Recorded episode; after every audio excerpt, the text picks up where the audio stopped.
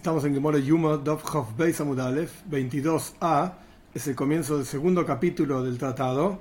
Vamos a empezar el comienzo de la página con la Mishnah. La Mishnah dice así: Al comienzo, ya vamos a ver más adelante qué significa al comienzo. Al comienzo, ¿al comienzo de qué? Obviamente. En los primeros tiempos, digamos, del Beis Hamikdash, del templo, toda aquella persona que quería, literalmente truma quiere decir donación, pero acá no estamos hablando de donación, acá estamos hablando de sacar parte de la ceniza que se había acumulado sobre una de las fogatas que había arriba del techo del Mizbeach, del altar.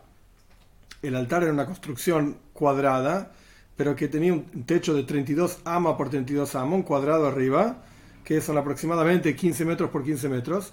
Y la cuestión es que estaba construido en forma de un cuadrado más grande abajo, iba reduciéndose hasta que se llevaba un cuadrado más chico arriba de 32 metros por 32 metros. Esto es importante entenderlo para lo que va a venir más tarde, porque se va a explicar en la que muere más tarde. Y había una rampa de 32 amo también, unos 15 metros de largo, que llevaba desde el piso del Beis del templo hacia la parte de arriba, el techo, digamos, del Mizbeach del altar. Entonces, Arriba del altar había diferentes fogatas, más adelante, hoy no, pero más adelante se va a explicar cuántas y cómo, etc. Había fogatas. Y, por supuesto, después de quemar las ofrendas que correspondieron al día anterior, durante el todo el día anterior y la noche, quedaba ceniza. Hay una mitzvah, un precepto de Trumas Adeshen, sacar ceniza de esa fogata y se la llevaba a otro lugar, etcétera. Entonces, al comienzo, toda aquella persona que quería sacar cenizas del altar, Toirem se acercaba y sacaba las cenizas del altar. Cada semana le correspondía un Beis a una casa de familia, una familia, a esto se refiere una casa, una familia de Koyanim, de sacerdote, le correspondía trabajar durante esa semana en el Beis Hamikdash. Entonces, el Koyen, el sacerdote que quería sacar esta ceniza, lo podía hacer. Obviamente, una persona una vez al día Merubin, y si hay muchos que querían sacar ceniza, de repente se presentaron cuatro o cinco personas, Ratzin todos subían corriendo la rampa, estamos hablando de 15 metros, todos subían corriendo la rampa, con la, todos aquellos que querían, con la arba amois zaha. Toda aquella persona que se adelantó a los demás cuatro amois en dos metros, más adelante se va a discutir qué quiere decir esto, ese es el que tuvo el mérito de sacar la ceniza ese día.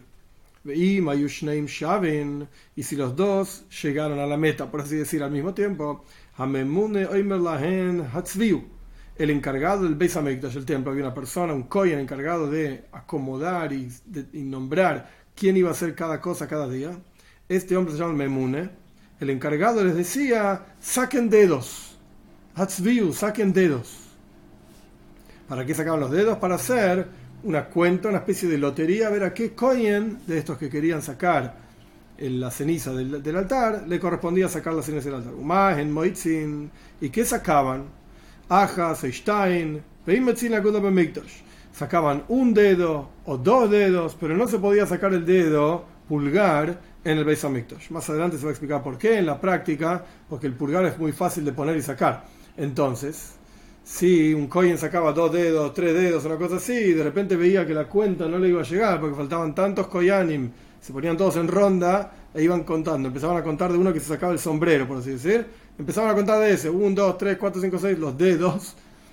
Y si un coin había sacado el pulgar y veía que de repente la cuenta no le iba a tocar a él, faltaban un par de rondas y si bajaba el pulgar le iba a tocar a él, entonces era fácil poner y sacar el pulgar. Por eso no se sacaba el pulgar en el Pesamistosh. Punto. Continúa la Mishnah, Ocurrió una vez que dos Koyanim estaban corriendo con todas las fuerzas por sobre la rampa 15 metros para llegar a la, a la parte de arriba, a la cima, digamos, del Mizbeach, del altar, y estaban subiendo por la, por la rampa, iban igual, a la, a la, misma velocidad, y ninguno iba ganando al otro. Entonces uno le empujó al otro, porque este quería llegar primero para hacer Trumasateye, para sacar la ceniza. Venofal, y se cayó. No hay que olvidarse que la altura del Mizbeach eran 15 metros, y es una flor de caída, es una, una buena caída. y se cayó y se rompió la pierna. Y por cuanto el juzgado vio que los Koyanim se ponían en peligro por decidir quién es el que iba a sacar Trumas en la ceniza de arriba del Mizbeach del altar, determinaron entonces, decretaron nuestros sabios que solamente se sacaba la ceniza del altar bajo una lotería. Se hace una selección. Había cuatro loterías, selecciones en el Beis Hamikdash, en el templo, todos los días, para seleccionar quién iba a hacer qué trabajos, como se va a explicar a lo largo del capítulo. Y este fue, este era el primer, la primera selección. ¿Quién iba a ser? Trumas Adeshen. Punto. Esta es la Mishnah. Vamos a la Gemara. La Mishnah empezaba Barrishoina. Al comienzo el trabajo se hacía de una manera. Salían corriendo por la rampa, etc. Y después se cambió. Pregunta la Gemara. ¿Y por qué de entrada nuestros sabios no decretaron que se haga una lotería? ¿Para qué hay que llegar a una situación que una persona corre peligro de vida, lo empujaron de la rampa, se cayó al piso, se quebró la pierna, etcétera? Y entonces nosotros hacemos un arreglo. Arregla de entrada. ¿No sabías que se iban a pelear las personas por hacer esta mitzvah? Responde la Gemara.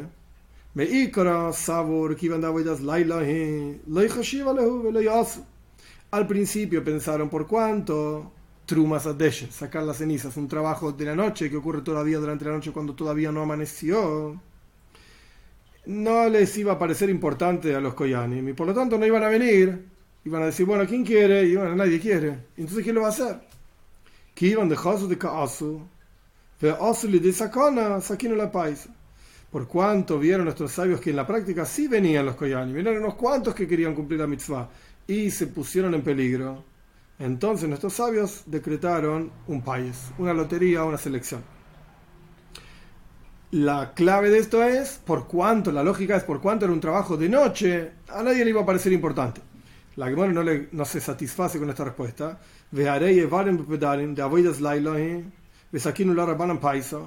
He aquí tenemos otro trabajo que ocurre durante la noche. Eivarim son miembros, pedarim son grasas parte de las cosas que había que quemar sobre el altar, cuando había un día que había muchos trabajos, muchos corbones, muchas ofrendas, no las subían al altar todas las ofrendas, porque tenían que trabajar en las otras ofrendas que había.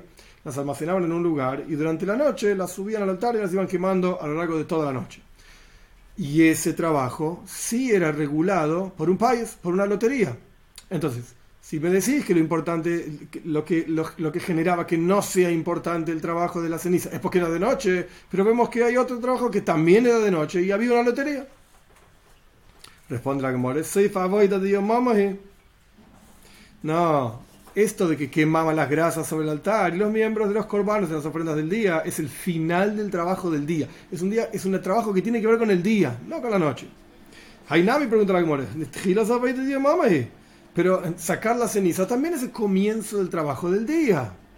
¿Qué me venís a decir que es un trabajo de noche y por eso no es importante? Es el comienzo del trabajo del día. Debería haber tenido de entrada una lotería. De Amar Rabbi Lemachar en Lekadesh Rabbi dijo ¿Cómo sabemos que sacar cenizas es el, comienzo del trabajo del día? Porque Rabbi Yochanan dijo si un Koyen santificó sus manos, la práctica es Yadav Beragla sus manos y sus pies. Había un kior, una especie de samovar gigante con agua, que los koyanim antes de trabajar tenían que lavarse los pies y las manos. Si un koyen se lavó los pies y las manos para sacar, para hacer el trabajo de trumas de sacar la ceniza del altar, le mejor al otro día, ein No es necesario que vuelva a hacer kiddush yadayim raglaim, vuelva a hacer santificación de sus manos, lavado de las manos, porque shekvar kiddush mitchilas avoida porque ya se santificó desde el comienzo del trabajo, desde el comienzo del trabajo. Vemos entonces que Trumas Adeshen, el, limpiado de las cenizas del altar, se llama Tchilas Avoida, el comienzo del trabajo. Quiere decir que es el comienzo del trabajo del día. Entonces, ¿por qué nuestros sabios dijeron que por cuanto es un trabajo de noche no les iba a parecer importante? No es un trabajo de noche, es el comienzo del trabajo del día. Entonces, a la que le responde, no, la versión del texto de lo que dijo Rabbi Yohanan es incorrecta. Tenés que decir que por qué es que no tiene que volver a lavarse las manos al otro día, porque ya se lavó las manos desde entrada, desde el comienzo, para el trabajo. Es decir, que Trumas no es el comienzo del trabajo del día. Avoida es el, trabajo del día. Mitgila significa desde el comienzo, en algún momento, él se lavó las manos para posteriormente, en otro momento, comenzar el trabajo del día. Quiere decir que, efectivamente, según esta versión, según esta opinión, los, los los sabios pensaron que la gente no iba a venir a trabajar y hacer la limpieza de la ceniza, etcétera, en el misbeaj, en el altar, porque es un trabajo de noche y poco, poco honorable. Y con hambre, y hay quienes dicen que no. La razón por la cual al comienzo no hicieron un decreto y después lo hicieron es otra. Al principio nuestros sabios pensaron que por cuanto la gente se iba a quedar dormido, oines significa literalmente una situación forzada, Sheina es sueño. No, la gente se iba a quedar durmiendo. La gente no iba a venir entonces, se iban a quedar durmiendo. Es muy temprano en la mañana, ni siquiera amaneció. de por cuanto nuestros sabios vieron que la gente sí venía, los que sí venían a hacer trumas a y entraban en peligro, como la historia de correr arriba de la, de la, de la rampa y se cayeron al piso, etc. Entonces nuestros sabios decretaron hacer una lotería, una selección. Pregunta la que more, pero vemos aquí que lo mismo que preguntamos antes, nada más que de otra manera toda la historia de quemar los miembros de las ofrendas del día y las grasas de las ofrendas del día en el altar durante la noche, también tenés Oines Shaina, también es un problema de dormirse. Es tarde a la noche el trabajo entonces la gente va a estar dormida.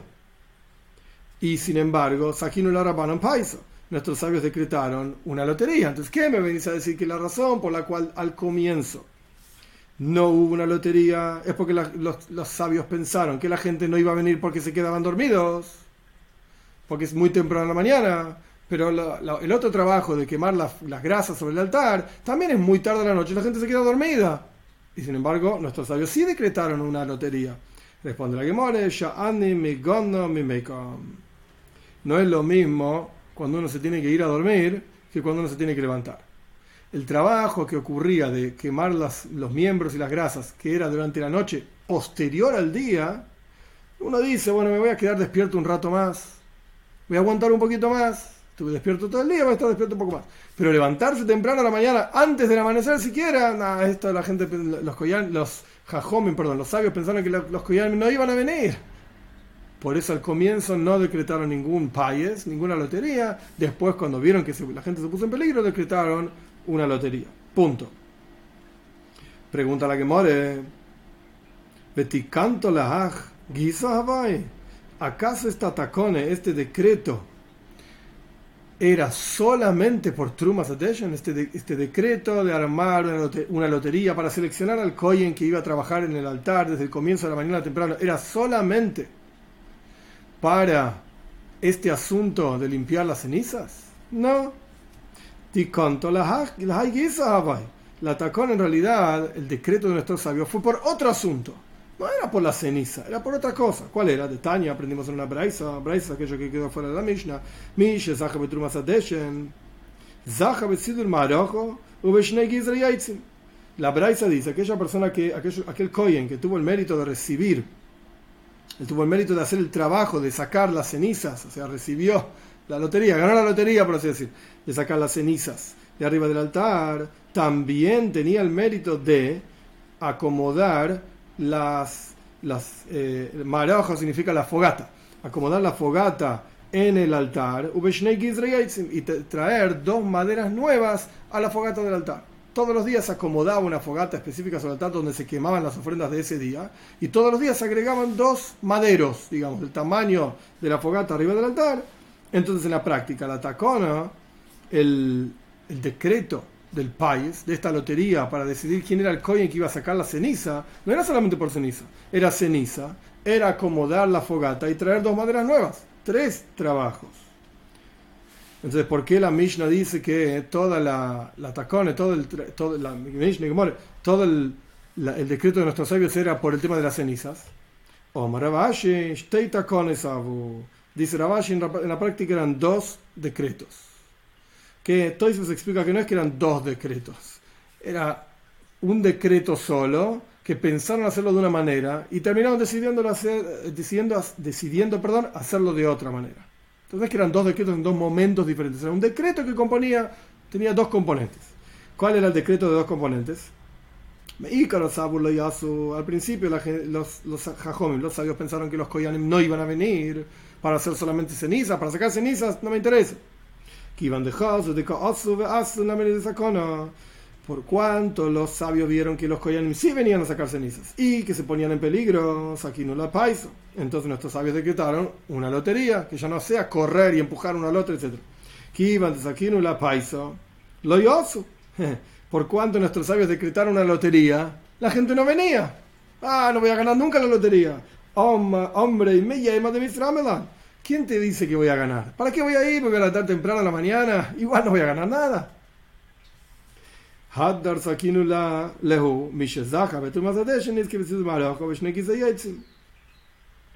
Por eso decretaron, en adición a limpiar la ceniza del altar, aquella persona, como dice la Braisa, aquella persona que tuvo el mérito de limpiar la ceniza del altar, también va a tener el mérito de arreglar, acomodar la fogata y de poner dos maderas nuevas sobre el altar, para que los koyanim vengan, y por cuanto ahora eran tres cosas, ya no era una sola que encima ceniza es todo sucio, ahora son tres cosas, son tres trabajos que voy a tener el mérito de ganar si voy y participo de la lotería, entonces Neisuben Neispaisu, la gente iba y participaban de esta lotería.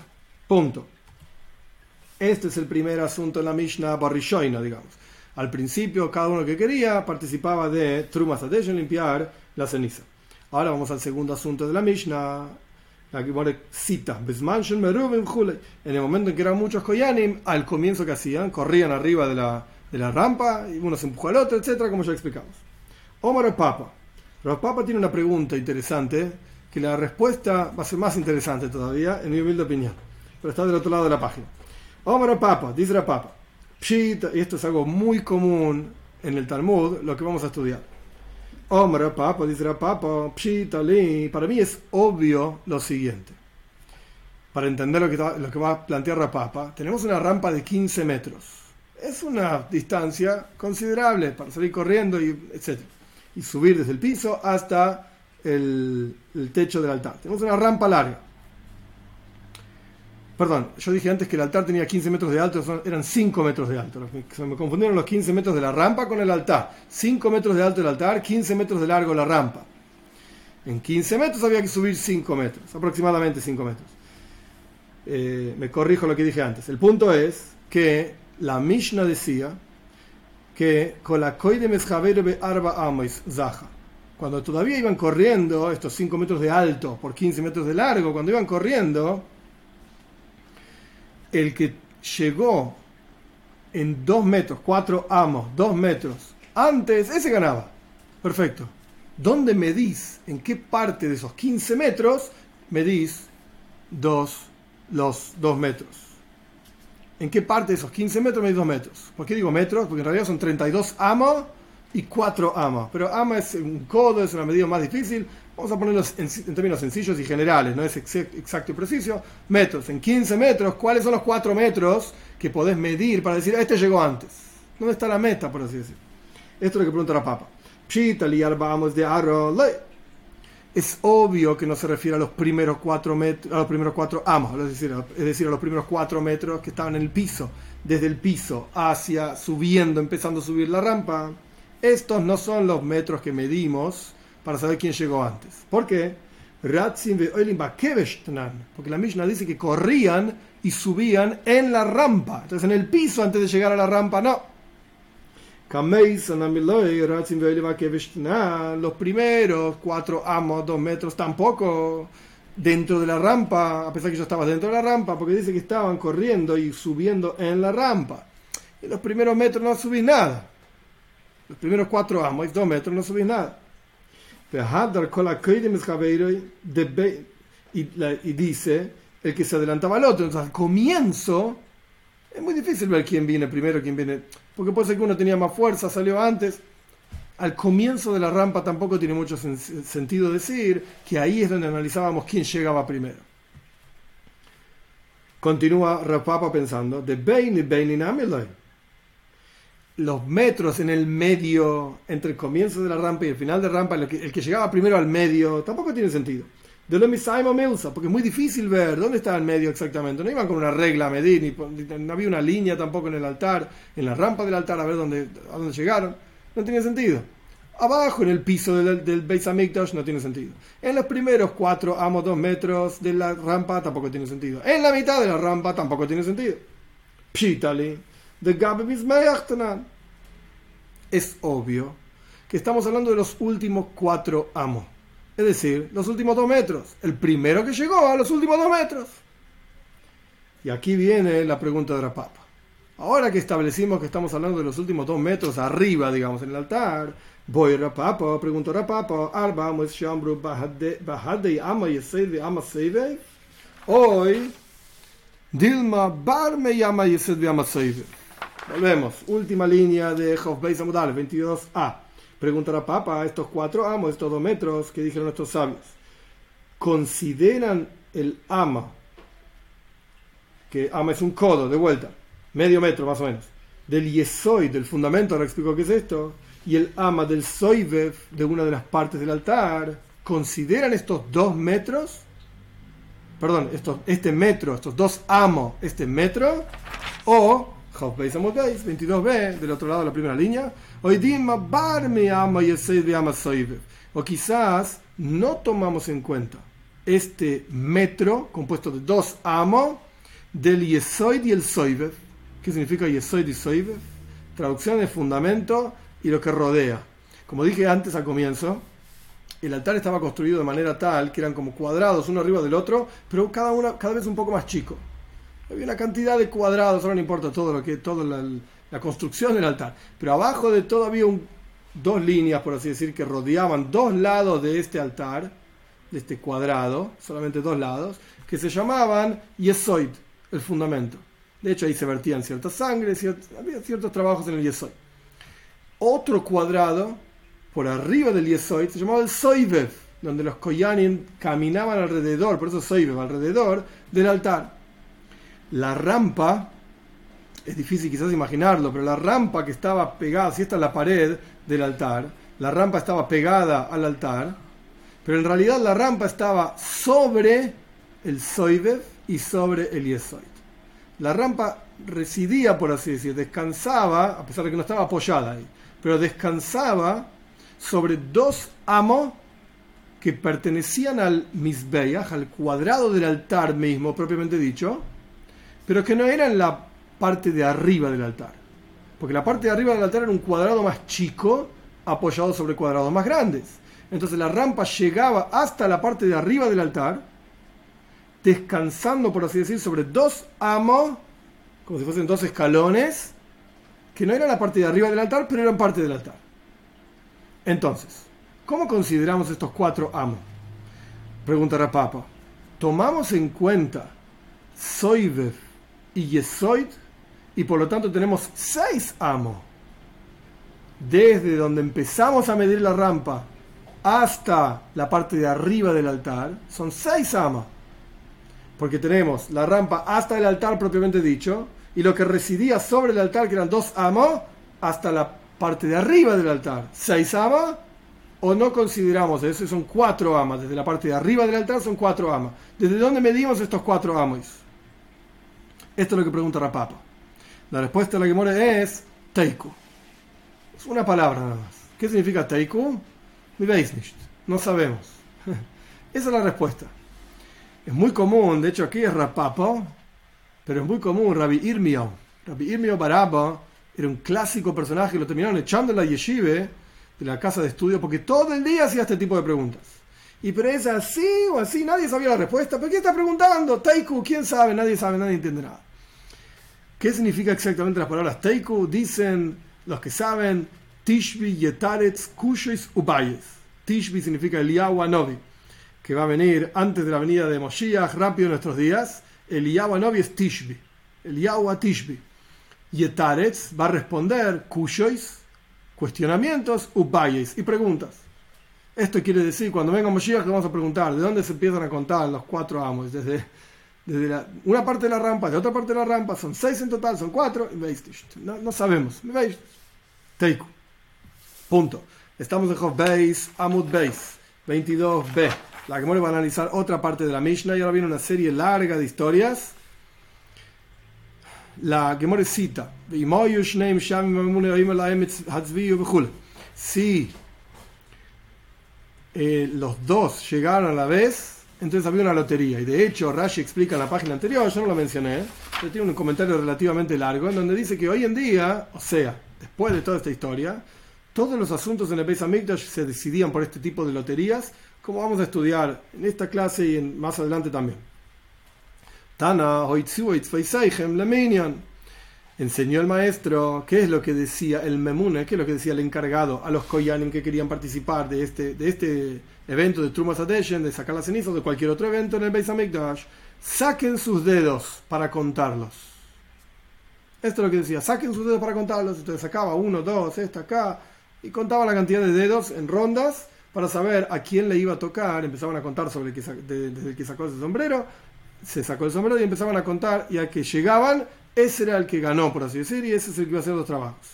Pregunta la Gemore, ¿Benem le ¿Y por qué no contaban las personas? Uno, dos, tres, cuatro. Ahí están las personas que tienen que sacar un dedo, dos dedos, tienen que contar los dedos, contar las personas.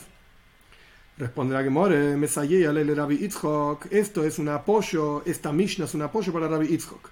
De Omar Rabbi Itzhok, dijo, dijo Rabbi Itzhok, y esto es una alajá, así funciona realmente la ley, Osur limnoises Israel, afil bar está prohibido contar Yehudim, contar judíos, uno judío, dos judíos, tres judíos, está prohibido.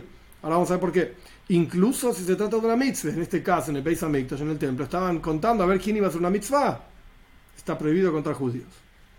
¿Por qué? Dixi, por cuanto está escrito, esto es un pozo que en Shmuel, en la historia de Shaul,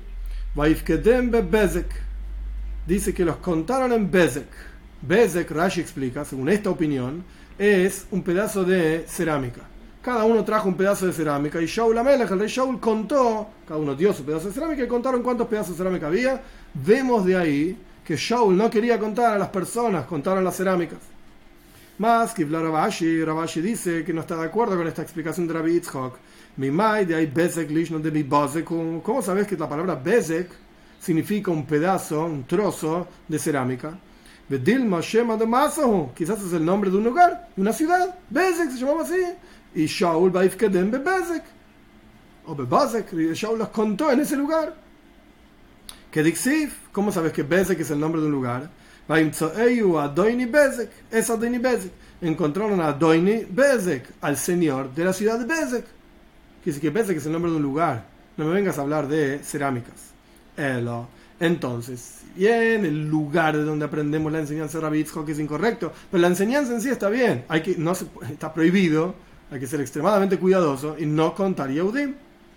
¿De dónde lo aprendemos? De, de otra historia de Shaul. Vaishama Shaul Sa'am. Shaul llamó a la gente, hizo un censo. Y los contó con cabras. Cada uno dio una cabra, un tale, un cabrito, un chivo, etcétera. De aquí aprendemos efectivamente que está prohibido contar a los judíos así, uno, dos, tres, cuatro diferentes eitzes, consejos traídos en el, en en el por ejemplo, contar con la braja de Amoitzi, porque tiene diez palabras. Eso las conté bien, pero son diez palabras. O contarlos con un paso, Entonces ahí sabes cuántos hay. es, Amejo, Es diez palabras. O hay algunos que cuentan no uno, no dos, no tres. Cada uno tiene sus, sus sistemas. Sea como fuere. Está prohibido contar los Yehudim. Lo aprendemos de esta historia de Shaul. Que Shaul los contó a través de un eh, un chivo. Un chivo. Omar Elazar. Dice Rabbi Elazar con la Moines Israel. Dice Rabbi Elazar. Toda persona que cuenta a los judíos está transgrediendo una prohibición de la Torah como está escrito, será el número de judíos de Bnei Israel como la arena del mar, que no se puede medir. Loima no lo puede medir, punto. Rav Nachman Bar dice Rav Nachman que en adición a lo que dijo Rabbi Elazar, hay dos prohibiciones que está transgrediendo. Shenemar, por cuanto está escrito, lo imad lo isafer, no se puede contar, y imad y safer es la misma idea, no se pueden contabilizar. Pero son dos palabras diferentes. Ima de medida y Safer de mispar. Entonces tenemos dos transgresiones diferentes. No son mitzvot prohibitivas de las 613, es decir, 365 prohibitivas. No está hablando de eso. Está diciendo son lab, son prohibiciones. Omar Rabbi Shmuel Banachmani dice Rabbi Shmuel Banachmani Rabbi Yoinasan Rame.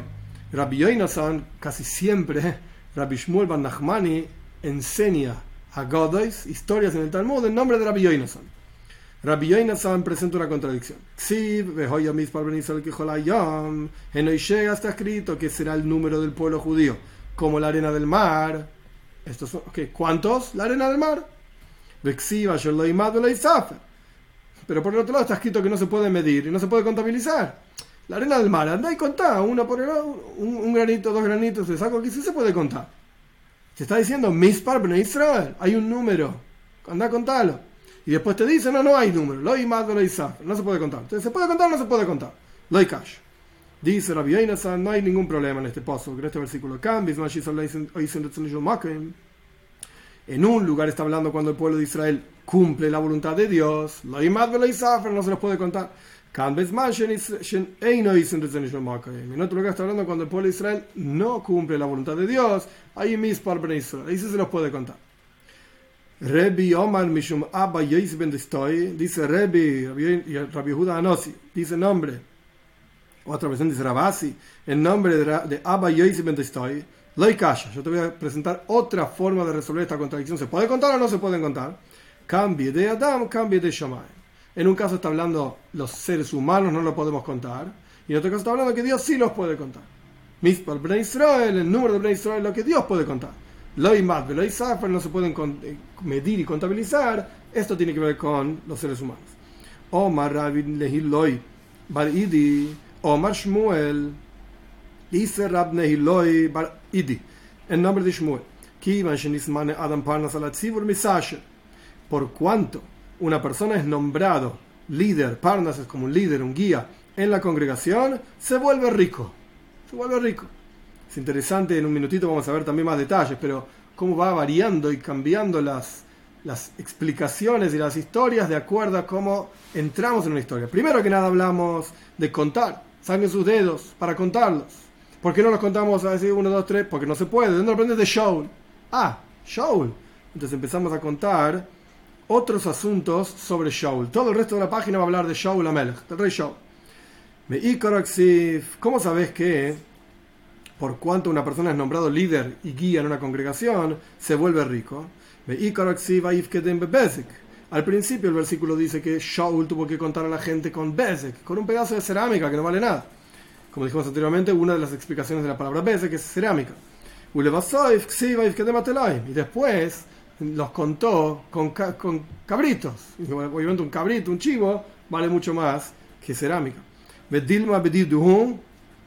pregunta la Gemora, ¿y esto qué prueba es? Quizás cada uno trajo su cabrito, no es que eran cabritos de Shaul. Shaul primero dio un montón de cerámica, porque no tenía un peso, digamos, la cerámica era más barato. Después, cuando se hizo líder, dio cabritos a cada uno para contarlos. Pero ¿cómo sabes que esa es la explicación? Quizás era cada uno trajo un pedazo de cerámica, cada uno trajo su propio cabrito.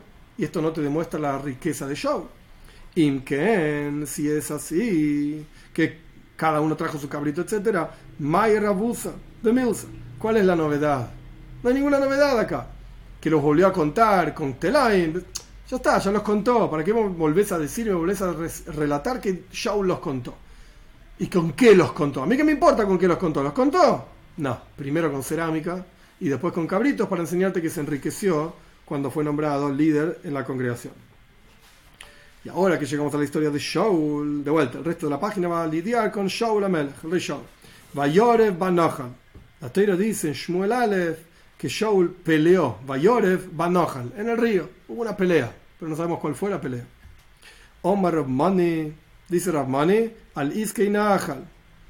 Shaul se peleó por el río. Por eso dice, ¿dónde se peleó? A mí que me importa dónde estaban. Se peleó por una cuestión del río. ¿Cuál es la cuestión? Cuando Dios le dijo a Shaul Amelech a través de Shmuel Anovi, el profeta Shmuel, Leich Vikizas Amalek, andá y destruí a Amalek, el pueblo de Amalek.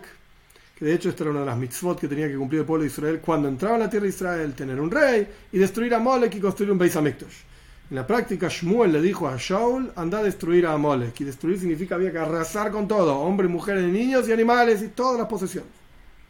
Omar, Shaul dijo así, discutió por así decir con Dios.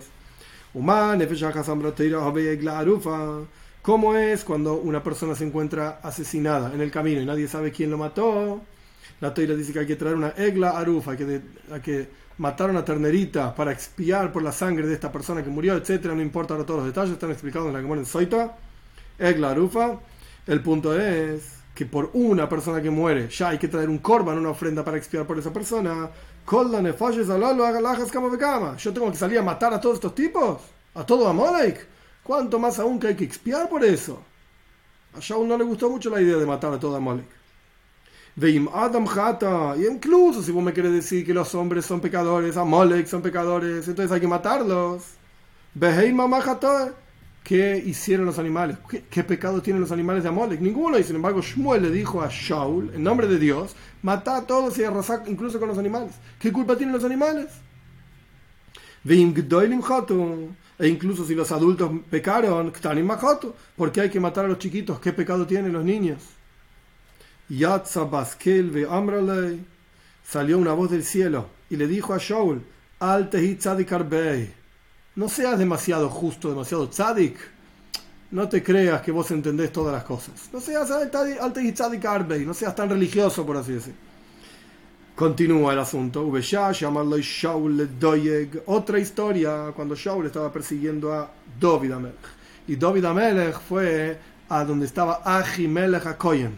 Y le pidió un pan y le pidió una espada y Ahimelech lo ayudó, etc. Doyeg delató a Ahimelech en la ciudad de Noiv, ir a Koyanim, la ciudad de los Koyanim, de manera tal que Shaul se enojó tanto con, con Ahimelech y con los Koyanim, etc., mataron a montones de Koyanim. Que de hecho Shaul le dijo a Doyek mismo que los mate, etc. Bien. Continuamos entonces. En el momento que Shaul le dijo a Doyek, soy Koyanim, anda vos y matarlo, y matalos a los Koyanim, que según Doyek habían ayudado a David cuando Shaul estaba persiguiendo a David. Salió una voz del cielo y dijo, Altir Shahar Bey, tampoco seas tan malvado. ¿Por qué vas a matar a esta gente? Al respecto de Amolek, Dios dijo, no seas tan tzadik, anda y matalos. No seas tan justo. Al respecto de los Koyanim, Dios le dijo a Shaul, no seas tan malvado, ¿por qué los vas a matar? No tiene nada que ver. Y en la práctica no tenía nada que ver con, con no había ninguna rebelión ni nada por el estilo, simplemente David estaba salvando su vida. Esto es el la primera historia que trae la sobre Shaul. Oh, Maravuna, dice Ravuna, Gavra de Mare de Traducción literal. Después vamos a ver lo que dice Rashi. Traducción literal. ¿Cuánto no Hali es, se da cuenta, es consciente y siente, Margish, siente una persona que su Señor, Dios, lo ayuda? Rashi dice cuán confiado y no es necesario depender de nada, de preocuparse de nada, no hay nada que te vaya a pasar cuando una persona sabe y está confiado de que Dios lo ayuda. ¿Qué significa esto? Encontramos que Shaul Amelech tropezó, digamos, se equivocó una vez y Dios lo castigó severamente, como vamos a estudiar. Y sin embargo, David se equivocó dos veces y no fue tan terrible para él. ¿Qué fue lo terrible para Shaul? ¿Qué no fue tan terrible para David? Que Shaul perdió su reinado y David no. Vamos a ver. Shaul Shaul se equivocó una vez y ya fue suficiente para él, perdió el reinado. David David se equivocó dos veces y sin embargo no fue tan terrible, no perdió el reinado. ¿Cuál es la explicación? Shaul be'achas maihi. Pregunta el Talmud, ¿cuál es la cosa que Shaul erró por lo cual perdió su reinado? Responde la Gemora Maise de Agag. Toda la historia con Agag. Agag era el Melech Amalek, justamente el rey de Amalek, que Shmuel le dijo a Shaul que destruya Amalek y Shaul dejó vivo a Agag. Es toda una historia larga que ahora no viene al caso. El punto es que Shaul no escuchó las palabras de Shmuel. De hecho, Shmuel le dijo, Para mí es mucho mejor que escuches, dice Dios, en nombre del profeta, en nombre de Dios. Para mí es mucho mejor que escuches mi voz que me hagas muchísimos corbanos y ofrendas. No, el punto es que Shaul se equivocó con esa historia y por lo tanto fue castigado con perder el reinado. Pregunta la Gemara, de Noiv, ¿acaso no estudiamos ya que está la historia de Noiv, un lugar, el nombre de un lugar, la ciudad de Koyanim, como ya expliqué anteriormente, que Shaul terminó mandando a matar montones de Koyanim inocentes? Responde la Gemara, de Agaxiv, Nihantikim, Lachtish, Shaul, El versículo dice, al respecto específicamente de la historia de Agag, me arrepentí, dice Dios, porque hice reinar a Shaul como rey sobre Israel. Punto. Esta es la historia de Shaul por la cual perdió su reinado. David Bishtaim, David se equivocó dos veces. Maininu, ¿cuáles son? De Uria de Asasa. Uria era Uria Hiti, el marido de Bathsheba. Ya vamos a ver más detalles de esto en un minuto. Paréntesis. La Gemara dice en otro lugar en Sanedrin, David no pecó. David no pecó con Bathsheba, por cuanto con la Yoitzele Milchemes ves David, que Crisus le Ishtoy.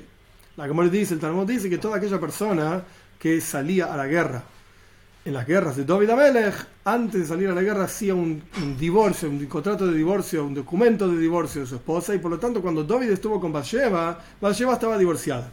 Ay, uno va a decir, ¿Y por qué murió entonces el primer hijo, como vamos a estudiar también? ¿Por qué murió el primer hijo de David si en realidad no fue pecado con Bathsheba? Y la respuesta es porque no fue adecuado para el nivel espiritual de David Amelech. Lo que hizo no fue adecuado.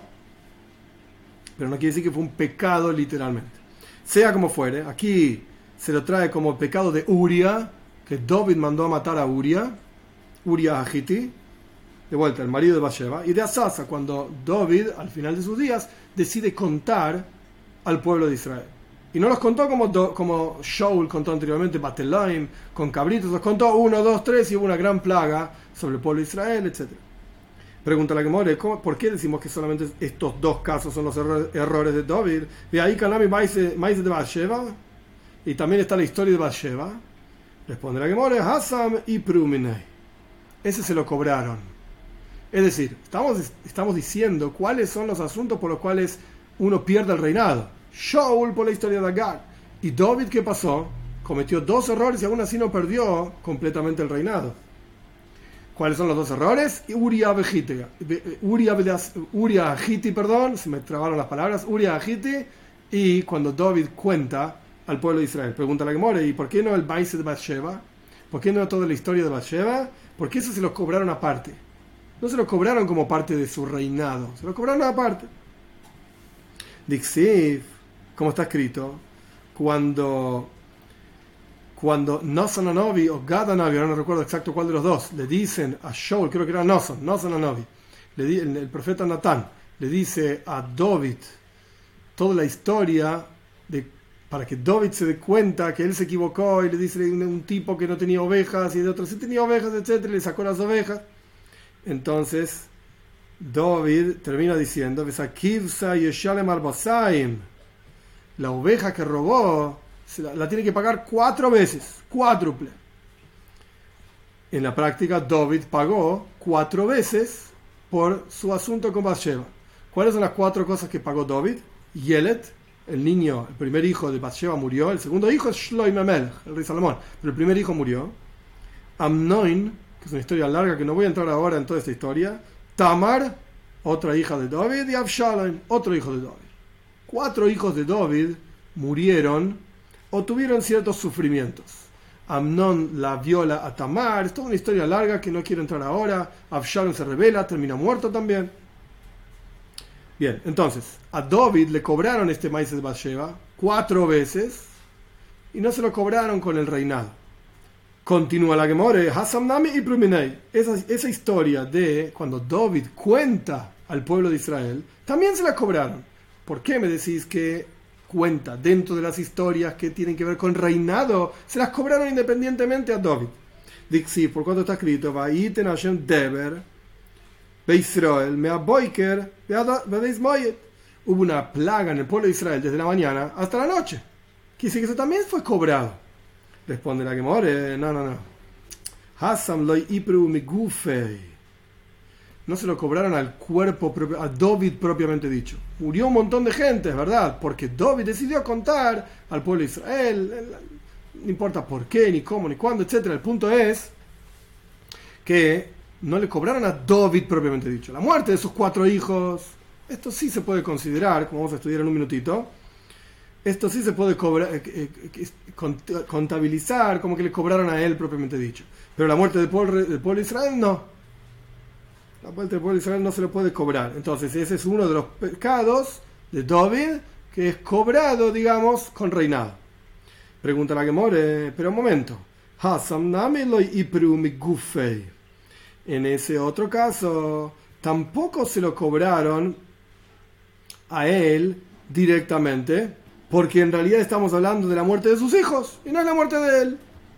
Entonces tampoco se lo cobraron directamente. Responde la que more, te juro que se lo cobraron a él de Omar Rabbi Yehuda, porque dijo Rabbi Yehuda, Omar Rav, en nombre de Rav, Shishachotoshim Nitztara David. Seis meses recibió en su propio cuerpo tzaraz, lepra, una especie de lepra, enfermedad milagrosa, etc. David, en su propio cuerpo. Parsho Gemenu, Sanedrin, y el juzgado se alejó de él. Y la presencia de Dios se fue de él. ¿Cómo sabes? Dixi, porque está escrito en Tehilim en el Salmo 119, Yoshuva Lireajo, de Isajo, que retornen hacia mí tus temerosos, que retornen hacia mí tus temerosos, que son el Sanedrin, y aquellos que conocen tus leyes, el Sanedrin. Y Vixid está escrito también, perdón, devuélveme la alegría de tu salvación, es decir, Ruach HaKoidesh. Entonces, David también le cobraron. A David también le cobraron. Entonces, ¿dónde estamos parados en la Gemora ahora? Estamos parados en qué? David cometió dos errores el de Uria, que esto no, se discute en la Gemore, y el de Hassasa, es decir, cuando cuenta al pueblo de Israel. Ah, y cometió otros errores. Esos otros errores fueron contabilizados aparte. Se los cobraron a David propiamente dicho. O me puede decir que sus cuatro hijos era como cobrárselo a él, o porque tuvo tzaraz, tuvo alguna enfermedad en su propia piel y se los cobraron a él, etc. Pero no entran dentro de la cuenta de reinado. ¿Acaso no dijo Rav, Kivel, David, Lashon Hara? ¿Acaso no dijo Rav que hay otro, otro problema de David? Que él recibió, Lashon Hara, escuchó mala lengua. Cuando Tziva, que era, así se llamaba, Tziva, el sirviente de Mefiboishes, un hijo de Shaul, le fue a decir a David que Mefiboishes se quería rebelar. Y no era verdad. Mefiboishes era un tzadik, era un justo, nunca se quiso rebelar ni nada por el estilo. Y David aceptó ese Lashon Hara entonces esa mala lengua, entonces acá tenés otro pecado de David. Responde la que Shmuel, no, esta enseñanza de Rabhuna, que habla de que David solamente tuvo dos pecados, que dijimos anteriormente, esto va de acuerdo a la enseñanza de Shmuel, de Amar Loikibel David, Lashon Hara, que David dice que Shmuel dice que David no aceptó Lashon Hara, entonces son dos pecados, no tres. Ule Rav, Name, e incluso, de acuerdo a la opinión de Rav, de Amar Kibel David, Lashon Hara, que David aceptó la Hara y por tanto son tres pecados y no dos. Incluso Rav también está de acuerdo con Ravuna, que en la práctica Ravuna vivió después que Rav, pero la idea es la misma. porque se lo cobraron a David aparte. Por otro lado, de Omar Rabbi Yehuda, Omar Rav, dijo Rabbi Yehuda en nombre de Rav, David de Mefiboishes. Cuando David le dijo a Mefiboishes, Omarti ato betziva tejalko sasade, yo dije que tú, o sea, Mefiboishes, vos y Tziva se repartan la herencia, se repartan el campo. Y salió una voz del cielo y le dijo a David, Rehavam y Yorobam y Rehavam, que era un hijo de David, y Yorobam ben Nevat, que se quedó con el reinado del norte, ahí donde tras la muerte de David se separa el reino de Israel al norte y el reino de Yehuda al sur. Y Rehabam se quedó con el reino del sur y Yorobam se quedó con el reino del norte y Jalcos y van a repartirse el reinado. Vos, David, hiciste que se reparta la herencia que le, pertenecía en realidad a Mefiboishes. O te sacaste una parte de la herencia a Mefiboishes, yo te voy a sacar a vos una parte de tu propio reinado, te quedaste solamente con el reinado del sur en manos de Rehabam. Acá la historia sigue con Shaul Melech. Dios mediante en la próxima clase seguimos con la historia de Shaul Melech, así podemos engancharla directamente con la próxima página que continúa con estas historias.